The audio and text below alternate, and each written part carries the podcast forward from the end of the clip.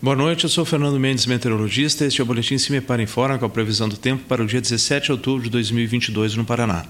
Nesta terça-feira, se mantém a condição de instabilidade, aumenta um pouco por conta de mais fluxo de umidade e calor até a região. Com isso, a previsão de chuva, alguns temporais já desde o início da madrugada. As chuvas ocorrem no estado a partir do oeste, centro-oeste do Paraná.